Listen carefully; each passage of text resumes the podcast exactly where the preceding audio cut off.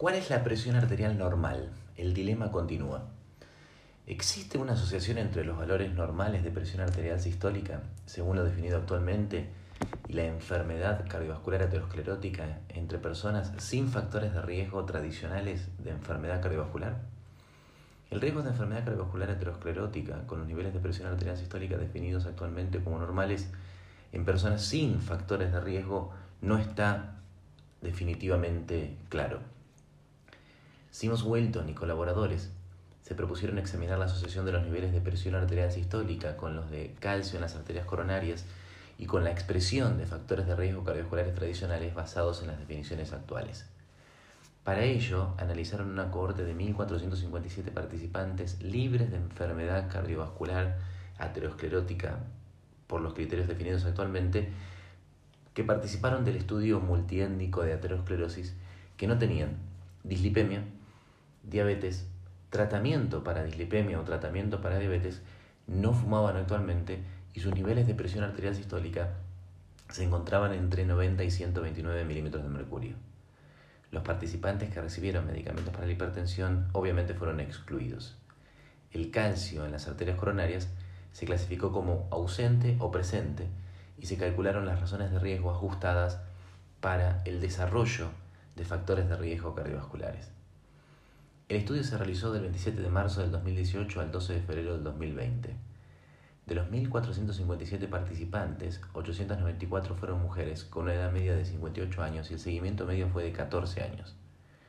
Hubo un aumento en los factores de riesgo cardiovasculares tradicionales ateroscleróticos, el calcio en las arterias coronarias y los eventos cardiovasculares incidentes con niveles crecientes de presión arterial sistólica.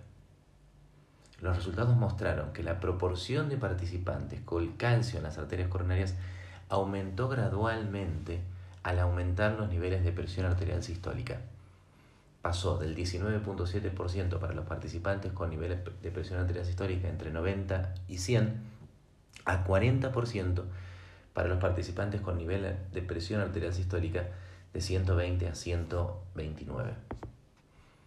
Para los factores de riesgo, la incidencia de factores de riesgo convencionales, se halló que el hazard ratio ajustado fue de 1.53 por cada aumento de 10 milímetros de mercurio en los niveles de presión arterial sistólica.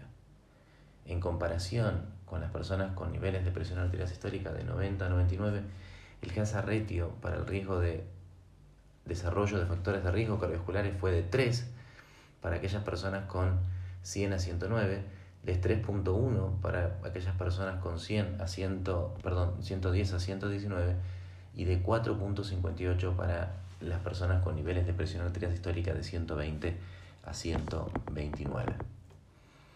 Los autores concluyen, en este estudio de corte que incluyó más de 1.400 participantes sin enfermedad cardiovascular aterosclerótica, partiendo de un nivel de presión arterial sistólica de 90 milímetros de mercurio, hubo un aumento gradual en la prevalencia de factores de riesgo de enfermedad cardiovascular aterosclerótica tradicional calcio en las arterias coronarias y riesgo de enfermedad aterosclerótica. Por cada 10 milímetros de mercurio en la presión arterial sistólica que aumentaba por arriba de 90, se vio un 53% más de riesgo de enfermedad cardiovascular aterosclerótica. Estos resultados resaltan la importancia de las medidas de prevención para mantener niveles óptimos de presión arterial sistólica así como los valores óptimos de otras enfermedades cardiovasculares ateroscleróticas tradicionales que generalmente tienen trayectorias de riesgo similares dentro de los rangos denominados normales.